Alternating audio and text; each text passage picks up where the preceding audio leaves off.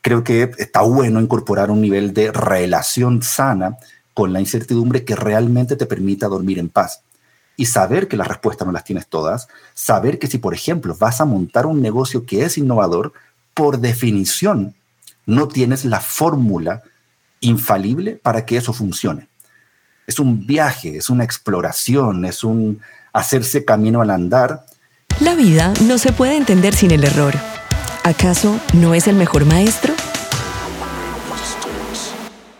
Esto es Mistakes, el podcast donde celebramos el error y lo hacemos el protagonista de la historia.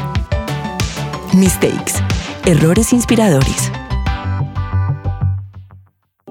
Pasar haciendo caminos, caminos sobre la mar Hola, soy Silvia Gudelo y en este capítulo de Mistakes hablaremos con Claudio Navarro.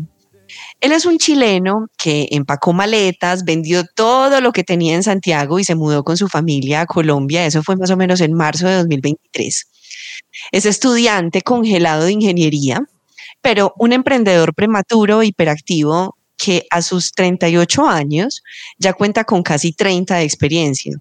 Suena extraño, pero no es un error. es fundador y CEO de Ilógica, que es una compañía consultora en diseño de experiencias y es una empresa pues de desarrollo de software eh, y están próximos a cumplir 15 años con, esta, con este negocio que nace en Chile, pero que también ya está pues por América Latina. Y aunque suena un poquito extraño, el hombre con el que vamos a tener la posibilidad de hablar eh, es ex actor, también fue DJ y locutor ha estado vinculado en la formación, mentoría y acompañamiento de diversas startups, casas de estudio, comunidades, centros de, emprendimiento de la región. Y tiene una cosa que es fundamental y que hará de esta conversación maravillosa, es que también es docente. Y es docente de analítica, de métricas, de estrategias digitales. Ya saben entonces que Claudio es un hombre del universo digital. Es hijo, es hermano, es esposo, es papá. Claudio, para mí, es la mejor antítesis de la ilógica, nombre de su negocio, porque si hay algo que lo caracteriza, es la lógica. Así que Claudio, bienvenido a Mistakes. Muchas gracias Silvia y muchas gracias por la invitación a poder compartir en este espacio. Feliz, feliz, feliz de estar acá. Las historias siempre son más fáciles de entenderlas desde el principio. Entonces vamos a devolvernos a tu infancia.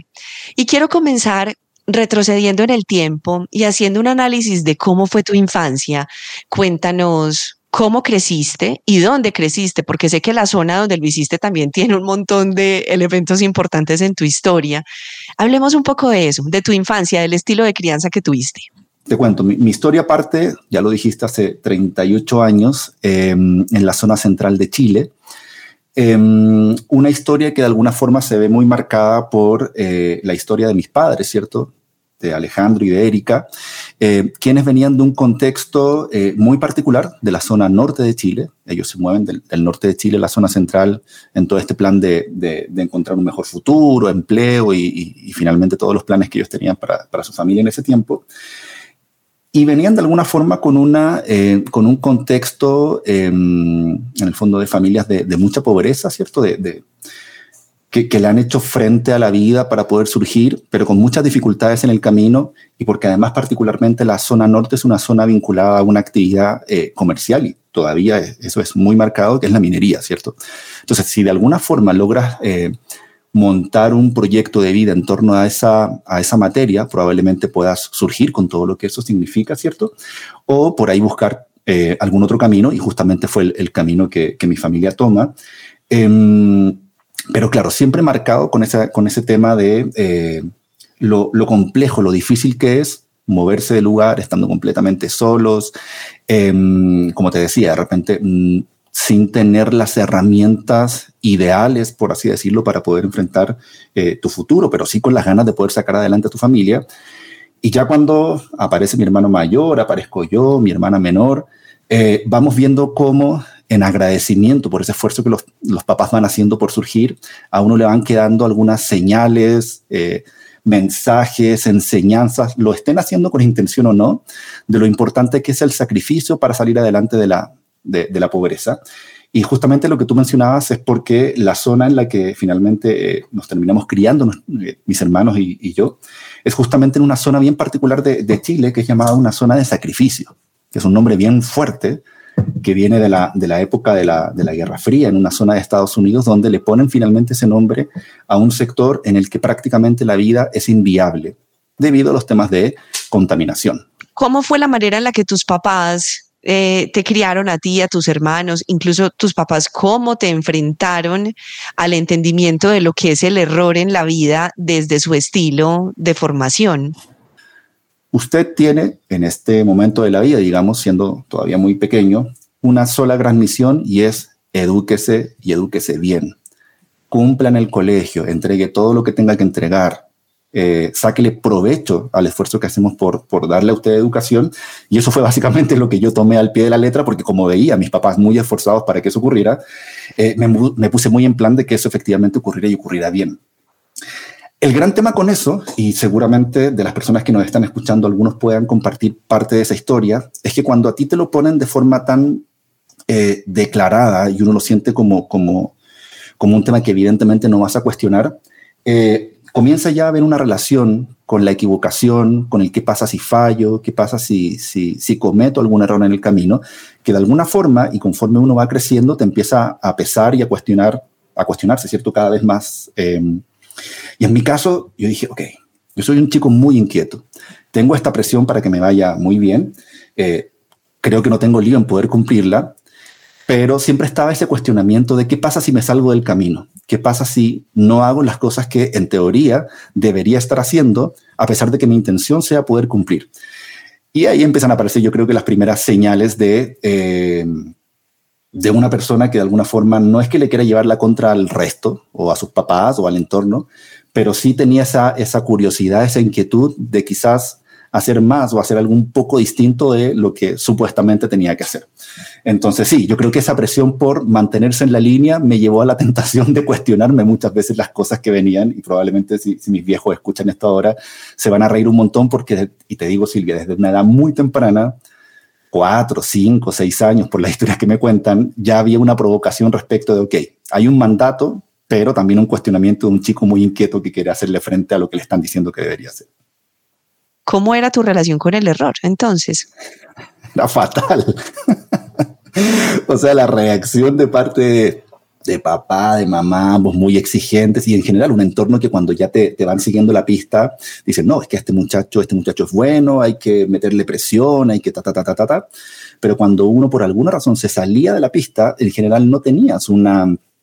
Eh, Sí, no, no, había esta cosa que hoy día está mucho más fuerte de abrazar el error, de entender el error, de... te pongo una, una situación eh, que quizás por ahí en algunas familias todavía puede que ocurra, pero muchas veces pasa, eh, no sé si literal, pero si, no sé, vas por la calle y siendo niño, pequeño, te caes, una situación que sobre todo si lo haces en público es como fuerte, que hacen vergüenza, te pesa, obviamente te duele si te pegaste fuerte, y además del, del golpe y la, y, la situación incómoda de, de, caerse en público, yo recuerdo que muchas veces como que era el regaño de parte de los papás de, pero ¿qué hiciste? ¿Qué te pasó? Que no sé qué, que es una doble estimulación muy curiosa de, claro, o sea, es normal que quizás yo me pueda caer, sirva también como analogía a otras caídas en la vida, es algo que puede ocurrir, pero muchas veces uno ya siendo niño tiene como esta, esta, esta seña de que quizás caerse no está bien, cometer algún error puede que no esté, no esté tan bien, porque de nuevo, hay un camino trazado que hay que salir a cumplir. Yo no entiende y yo empatizo ahora siendo papá y todo, seguramente la buena intención que hay detrás de aquello, pero volviendo a tu pregunta, la relación con el error era que en algún momento de mi vida, yo siendo muy pequeño, era, ay, si meto la pata, eso no va a terminar bien. Nadie me va a celebrar, no vamos a entrar a cuestionar la vida, o sea, seguramente la consecuencia de eso va a ser muy probablemente mala. ¿Cómo te han traicionado eh, en, en, esta historia tuya desde tu inconsciente y desde tu temperamento?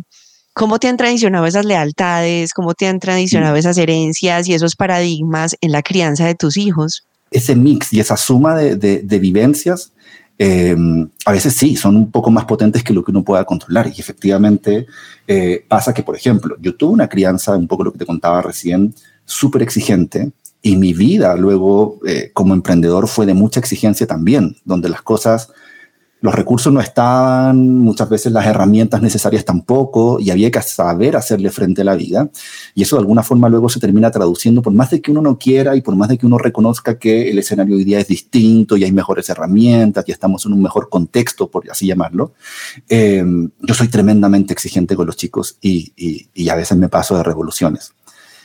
Eh, y yo creo que ahí también hay un error, no sé si forzado o no forzado, eh, en los que, por ejemplo, Andrea ha sido fundamental. Mi esposa, para hacérmelo ver. Muchas veces nunca de forma pública o delante de los chicos, pero me pone una cara que uno dice, uy, es esa cara.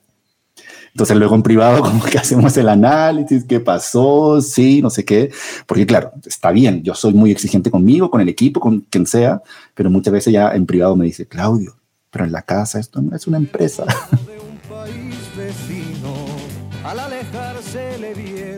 quiero que nos cuentes este episodio en el que decides congelar tu ingeniería y, lo que pasa con ese suceso, pues una vez tus papás se enteran que Claudio, estando a muy poco tiempo de ser un ingeniero graduado, pues decide dejar la universidad a un lado.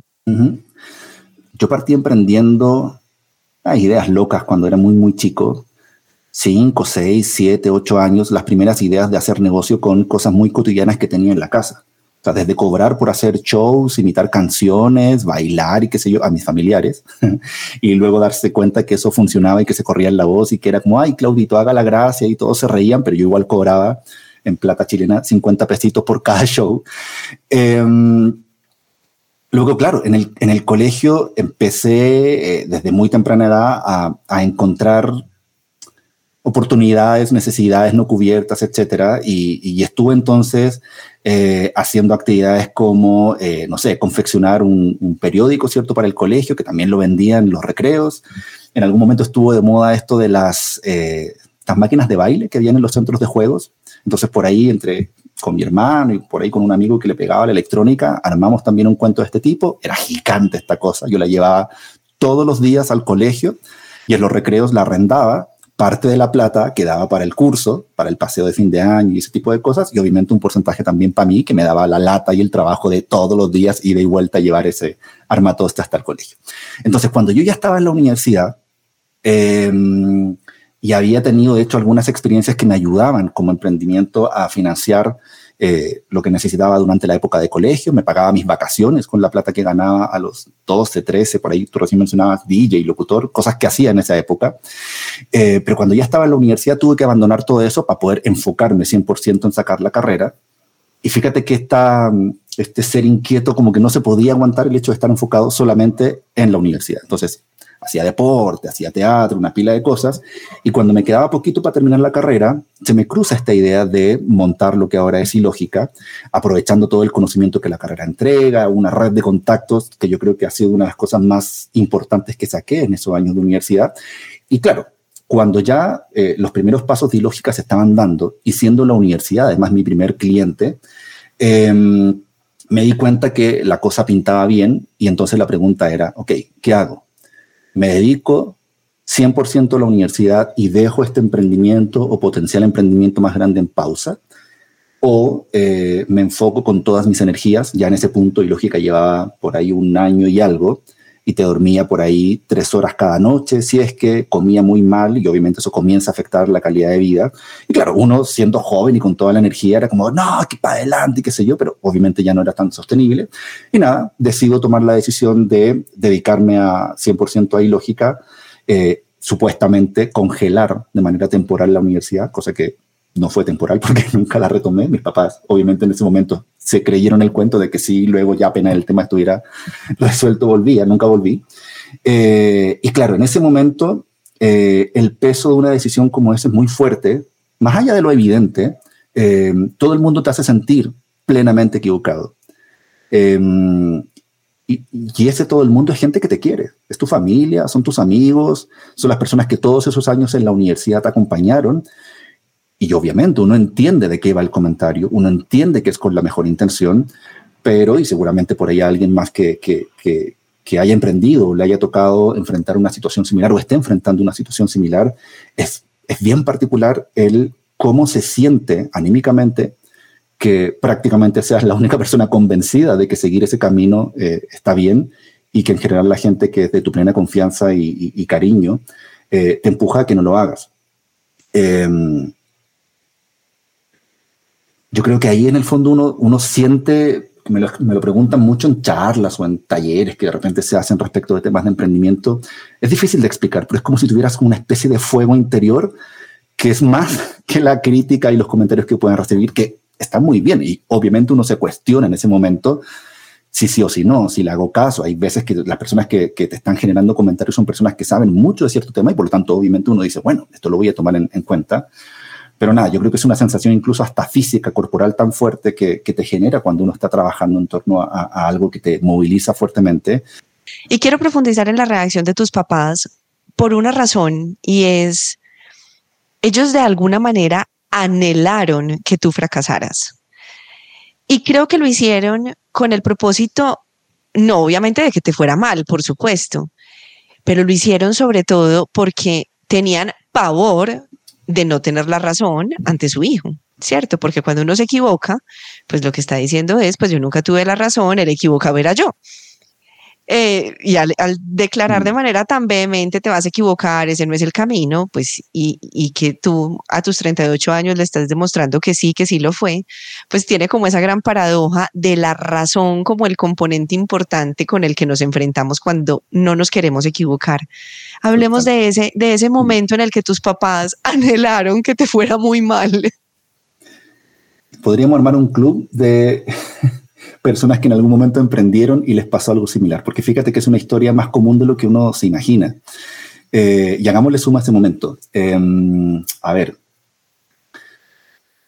fíjate que no solamente en retrospectiva, ahora, sino que también en ese momento era, era muy fácil enganchar con la motivación que finalmente papá y mamá tenían frente a un eh, episodio como ese. Nadie excepto, bueno, mi hermano mayor, porque llevaba algunos años de ventaja, pero a nivel general en la familia, nadie había recorrido el camino que luego te permitía poner un pie en la universidad. Eh, o sea, cuando yo te contaba recién, quizás sin entrar en detalle, eh, la historia de mi familia eh, y por ahí por lo que mi papá me contaba, la historia de pobreza, y yo creo que a veces es bueno que de eso se, se hable, porque a veces como que queda simplemente el cliché y, y la romantización ¿cómo se dice? Como romantizar la pobreza, pero desde la superficialidad.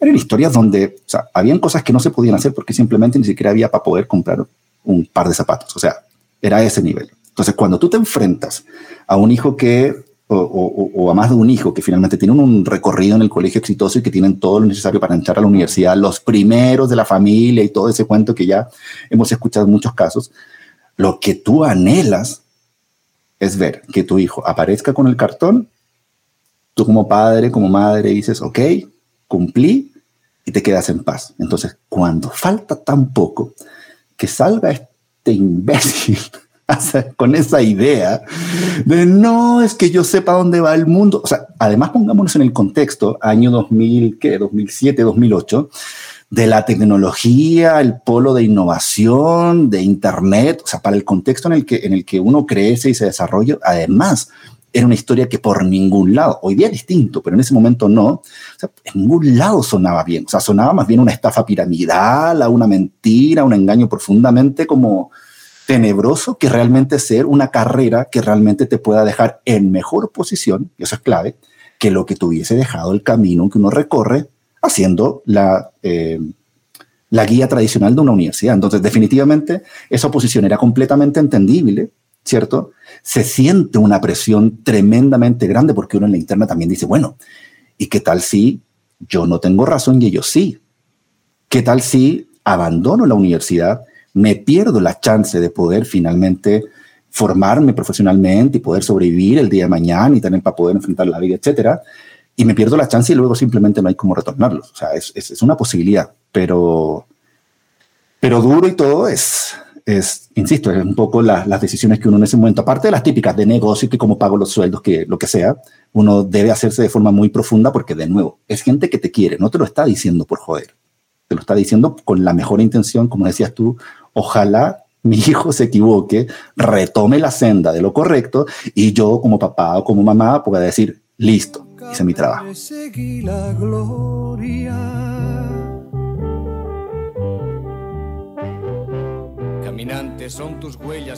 Yo quisiera simplemente reforzar aquí una idea y es, me gusta tu visión de, de, no caer pues como en la culpabilización a los otros o en la victimización tuya, no, todo lo contrario, es como una mirada bastante lógica, que creo que es tu manera de pensar natural, también de las situaciones en retrospectiva. Claudio, hablemos entonces de, de cómo constituiste Ilógica y cómo llega Ilógica a ser esta compañía que 15 años después ya no está solamente en Chile, también está en Colombia, está en Panamá y con clientes enormes y además con proyectos absolutamente fundamentales desde la transformación digital de, las, de, las de los negocios, de las industrias. Hablemos de Ilógica en esos 15 años, ¿qué es lo que ha creado? A ver, la, historia de, de, Ilógica, mi historia cruzada con, con, la de Ilógica y también de alguna forma los elementos que son de, de interés eh, en este podcast, es una historia llena de, eh, de incertidumbre. O sea, ya partí el inicio de la historia con el momento en el que pasa esta transición de, de alguna forma, recorrer el camino tradicional, que, insisto, está muy bien y a la gran mayoría de la gente le funciona y por eso que en el fondo, yo de esto soy docente en la universidad, no es que esté en contra del sistema en ningún caso, pero eh, hay situaciones en las que a veces uno encuentra oportunidades interesantes también eh, interesantes, eh, moviéndose un poquito por fuera de ese camino. Eh, y, fíjate que Ilógica se funda y hace un guiño con su nombre también, justamente a jugar. Es, es, como una cosa bien tricky, ¿cierto? De, de, la lógica y la ilógica, de hacer las cosas por fuera del camino tradicional. Entonces es una empresa que, más allá de la historia que te acabo de contar sobre cómo nace a partir de, de, de las experiencias que vivimos en la universidad, eh, se hace cargo de algo que en ese momento veíamos con mucha claridad, y era que el mundo del, diseño era un mundo eh, que al menos en el contexto que vivíamos en Chile, en ese, en ese punto, venía con mucho auge, muy fuerte, con todo el tema digital, o sea, se veía con muy buena proyección. Y por otro lado estaba la tecnología creciendo una tasa muy interesante, pero la verdad, desde mi mirada, de una forma súper aburrida hablando en difícil, hablando de forma distante, desde un podio, pero que a la hora de querer conectar ambos mundos, diseño y tecnología, por ejemplo, era muy difícil poder encontrar un relato común que permitiera que los sistemas funcionaran, fuesen buenos, de calidad, seguros, etcétera, pero no fueran una cosa horrible, inusable o los problemas que típicamente, sobre todo en esa época, tenían eh, distintas aplicaciones de software.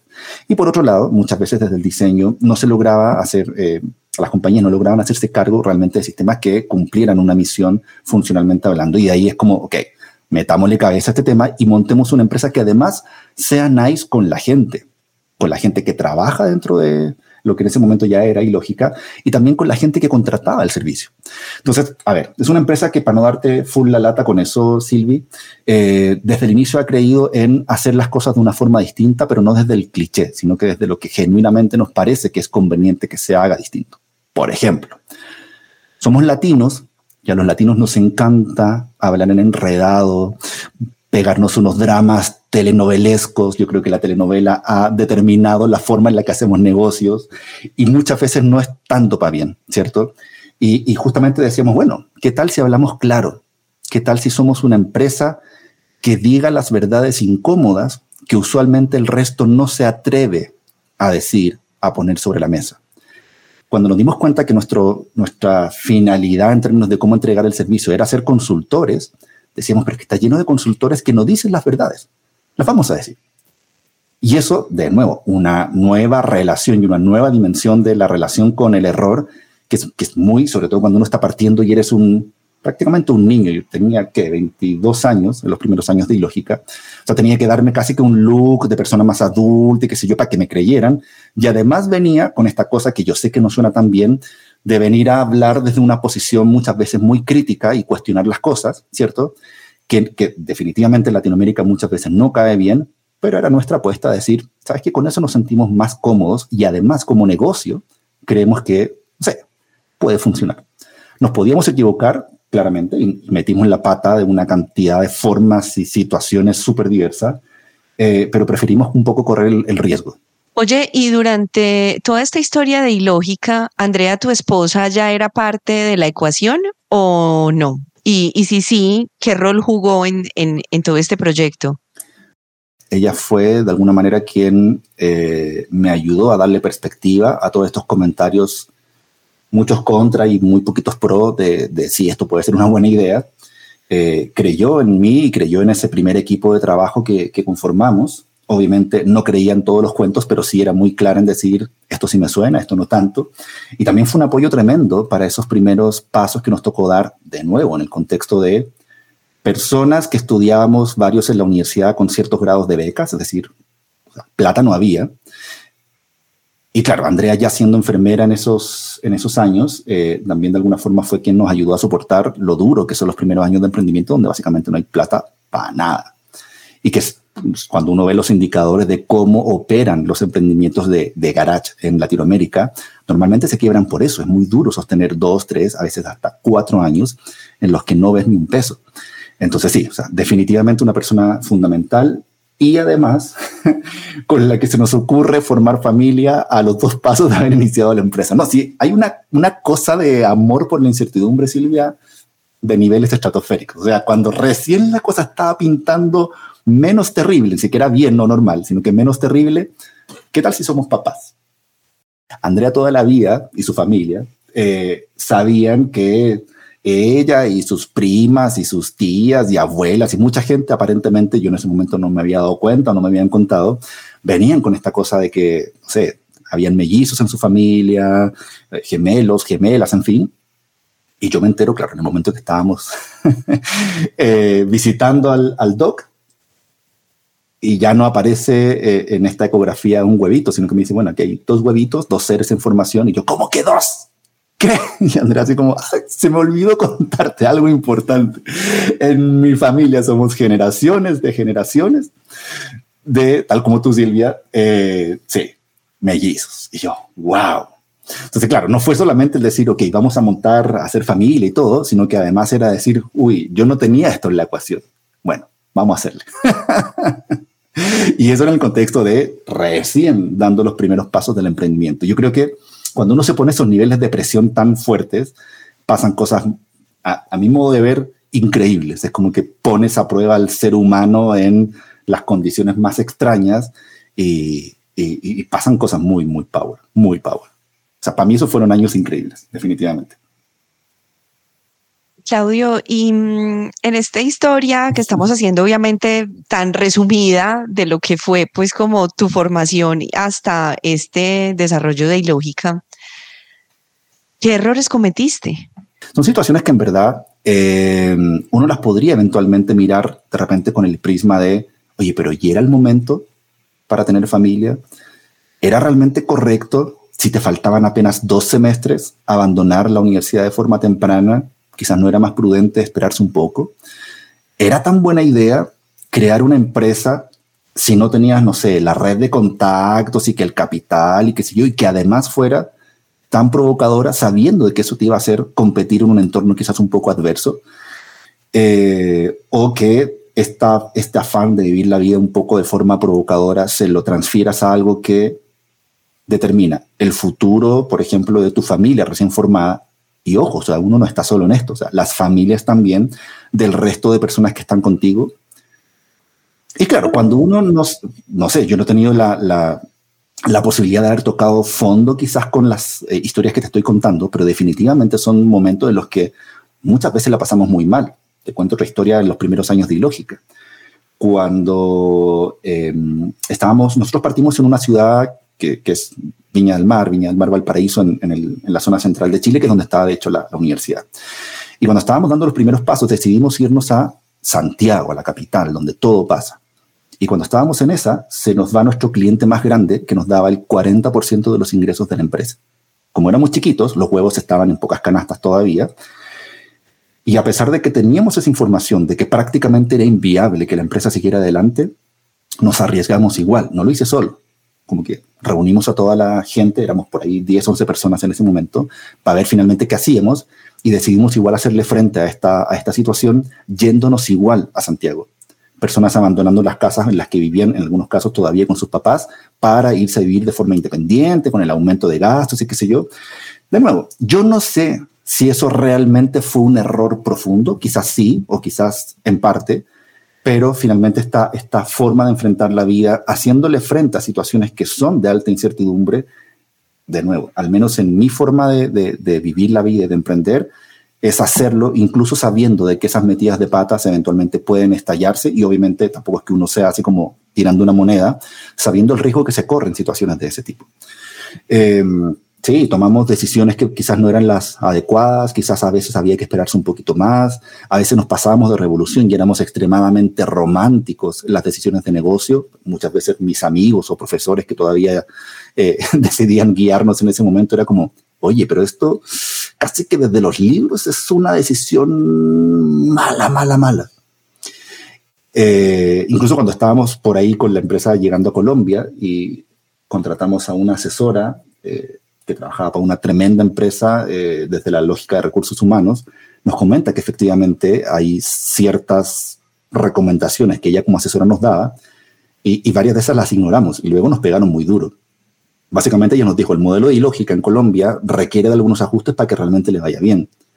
Y como ignoramos algunos temas, no todos, efectivamente nos pegamos unos costalazos y unas caídas bien duras apenas llegamos a, a Colombia y que eso significó que la empresa en vez de haber despegado en, no sé, no tengo idea, uno o dos años, se demorará casi cuatro en, realmente poder coger vuelo acá en Colombia. Cuando, vuelvo ahora al tema del emprendimiento, cuando ya con otra edad, otro momento y con más herramientas a, la mano, eh, toca hacerle frente a, la adversidad, a la innovación, a lo extraño que a veces se siente eh, hacerle frente a ese tipo de cosas, unos de alguna forma convive con la posibilidad del error, con la incertidumbre y con esos caminos sin recorrer de una forma tremendamente sana. Y creo que para sacar de alguna forma algún, algún mensaje a partir de eso, a mí eso me ha hecho profundamente bien y creo que a las personas con las que me toca compartir y por ahí a veces se interesan en la historia y uno comparte aprendizajes y reflexiones y qué sé yo, sobre todo en un mundo actual que va a una velocidad tan grande, donde hay tantas respuestas o preguntas que no tienen respuestas, creo que está bueno incorporar un nivel de relación sana con la incertidumbre que realmente te permita dormir en paz. Y saber que las respuestas no las tienes todas, saber que si, por ejemplo, vas a montar un negocio que es innovador, por definición, no tienes la fórmula infalible para que eso funcione. Es un viaje, es una exploración, es un hacerse camino al andar que si te logras eh, poner en el mood, ¿cierto? En el ánimo necesario para vivirlo de forma saludable, seguramente te lo vas a gozar. Pero es un camino incierto, es un camino extraño, es un camino muchas veces, Silvia, tremendamente ingrato. Pero insisto, me parece que es un camino muy bonito de recorrer porque te sorprende a cada minuto, te pone a prueba a cada minuto y te va generando instancias muy bonitas mientras vas avanzando y miras para atrás y no te das ni cuenta a veces todo lo que has logrado recorrer. No hay camino estelas en la mar. Hace algún tiempo en ese lugar. Voy a retomar algo que mencionaste y es la velocidad del mundo en el que estamos, donde claramente no podemos tener todas las respuestas, donde no sabemos nada. Y yo quisiera preguntarte, Claudio, porque pues sé que eres un genio desde todo este tema digital y porque además eres supremamente estudioso y pues yo sé que eres un hombre muy inteligente y, sé que has logrado muchísimas cosas desde, desde esa orilla. Y hoy estamos en un mundo sin fronteras, estamos en un mundo que está en actualización permanentemente, casi como la actualización del software que te aparece en el celular eh, y mientras uno está codificando lo que supuestamente acabó de actualizar, ya viene otra. Entonces todo el tiempo estamos como en esta carrera vertiginosa de sentirnos cortos. Claudio, desde ese rol y desde esa expertise que tú tienes de ese universo y desde ese conocimiento que tienes un poco como más global que el común denominador de las personas, ¿cómo nos deberíamos relacionar con esa presión de este mundo digital que, es avasallador y que nos supera y que, y que nos termina haciendo sentir brutos o excluidos, ignorantes. ¿Cómo podemos mantenernos, mantenernos a flote en esta realidad que tiene hoy tantas versiones? Mi relación con la tecnología hoy, por ejemplo, siendo papá, es de mucha distancia, porque la tecnología, así como es habilitadora de muchas cosas, eh, también es un peligro latente. Y, y, suena exagerado, incluso por ahí, sobre todo estos días que hay un montón de teorías conspiranoicas con el tema de la inteligencia artificial, que básicamente es un brazo mediático de lo que la tecnología puede llegar a terminar eh, casi que en un escenario mucho más como de, de, Hollywood, pero que podría perfectamente ser posible. La tecnología viene generando ese tipo de impactos hace mucho rato, o sea, y con cuestiones que vienen de hace casi un siglo, la radio, la televisión, el Internet, y en la medida de que uno logra entender que estos cambios van a seguir y solo se van a intensificar y los tiempos en los que se producen los cambios radicales van a ser cada vez más cortos, uno de alguna forma creo que, de nuevo, debería establecer una relación respetuosa y de entendimiento con lo que la tecnología finalmente termina generando y de alguna forma también saludable en términos de, por ejemplo, no dejar que la tecnología te atrape, eh, tener mucho cuidado, por ejemplo, en el momento de criar y cuánta tecnología metes que esto pasa de forma muy tradicional, por ejemplo, en, familias que a veces no están formadas tanto en la tecnología y claro, le entregan un teléfono a, un niño pequeño, a una niña pequeña que todavía no tiene las herramientas para llevar una vida saludable con la tecnología y eso termina generando más bien un problema que, que un beneficio. Hay una entrevista famosa que le hacen a Steve Jobs cuando se acababa de lanzar el iPad y él habló maravillas del iPad y que era muy fácil de usar y que era realmente la cosa que iba a revolucionar nuevamente después del iPhone todo el mundo. Y le dicen, bueno, ¿y tus hijos cómo se llevan con el iPad? Y dicen, no, a mis hijos no pueden usar un iPad, está prohibido en casa. Y claro, y luego lo trata como de arreglar y de contextualizar, diciendo, no, es que el iPad es tan bueno, es tan genial, es tan usable que cualquier chico lo podría usar, pero claro, deja entrever que por más de que tú tengas una relación cercana con la tecnología, también tienes una relación de mucho respeto respecto de lo que eso pueda llegar a generar. Cuéntanos qué es eso. ¿Qué, qué son los ladrones del tiempo y, y, cómo los podemos entender también desde la perspectiva del error? Eh, y, yo no sé a cuántos emprendedores les pasa, porque, insisto, creo que a veces se habla poco de eso, pero estoy constantemente navegando entre la pérdida de foco y el reenfocarse la pérdida de foco, muchas veces, insisto, por el, por el ánimo y la pasión que uno tiene, eh, es una cosa que históricamente me, eh, me ha ocasionado una serie de, de, caídas y, de metidas de pata, porque, insisto, a veces ni siquiera te das cuenta, sino que hasta que lo miras un poco en, retrospectiva. Otro ladrón del tiempo que a veces te hace dar vueltas innecesarias y que puede afectar tu negocio es la falta de, límites. Eh, a ver, el, más típico que uno escucha cuando alguien está iniciando un, proyecto, un, negocio, es, ay no, yo trabajo hasta la hora que sea porque, porque, porque tengo que hacerlo. Y no hay fines de semana y yo trabajo el viernes hasta tarde y luego el sábado y luego, luego el domingo si es necesario. Y si bien uno nunca termina, o yo creo que uno nunca termina de ajustarse como emprendedor a un horario absolutamente de oficina, en general cuando uno lo logra eh, resolver bien, tiende a tener una vida cada vez, por así decirlo, más normal, em, es algo que constantemente uno tiene que estar ajustando. Y en, mi caso, por ejemplo, vuelvo a la historia del nacimiento de mis chicos, de Gustavo y Lucas, cuando ellos nacen fueron una cachetada para que mi negocio se organizara, mi empresa se organizara y yo me permitiera vivir como un ser de bien. O sea, con horarios más o menos humanos, con la posibilidad de criar entregando el foco, el cariño y el tiempo de calidad que mis hijos necesitaban. Y de hecho, cuando eso pasó, yo vendí una parte de mi empresa. Llevábamos um, casi tres años de ilógica cuando los chicos nacen. Bueno, todo lo que te dije, mellizos, todo, todo lo que eso significa. Mi esposa enfermera, todavía en ese tiempo haciendo turnos también en, en el hospital. Entonces, claramente fue un desafío la crianza temprana estando montado en un emprendimiento. Entonces, para mí fue, ok, detecté este ladrón del tiempo, me voy a hacer cargo con lo doloroso que fue y vendí una parte de mi empresa y de hecho el puesto de CEO que yo tenía en ese momento se lo entrego justamente, que era parte de las condiciones a uno de mis socios, Felipe, a quien le agradezco la vida por haber aceptado ese desafío y hacerse cargo en una etapa temprana de una empresa que estaba recién dando sus primeros pasos y donde por una, digamos, decisión y definición personal de poner en ese momento el foco donde me parecía que era lo más importante y que si no sentía que me iba a arrepentir toda la vida, fue justamente para eh, tener ese tipo de calidad con los niños. Eh, y, eso está todo el rato ahí penándote. No sé si hay gente, seguro que hay personas que, han emprendido y, van a encontrar algún grado de afinidad con eso, lo hayan hecho o no. Yo siento que quizás incluso me di cuenta tarde, porque luego de muchas, muchas, muchas noches en las que yo los veía, o sea, días en los que los veía dormir solamente, porque me iba cuando estaban durmiendo y cuando volvía del trabajo estaban durmiendo, eso como, no, no, esto no puede ser a costa de todo, o sea, no.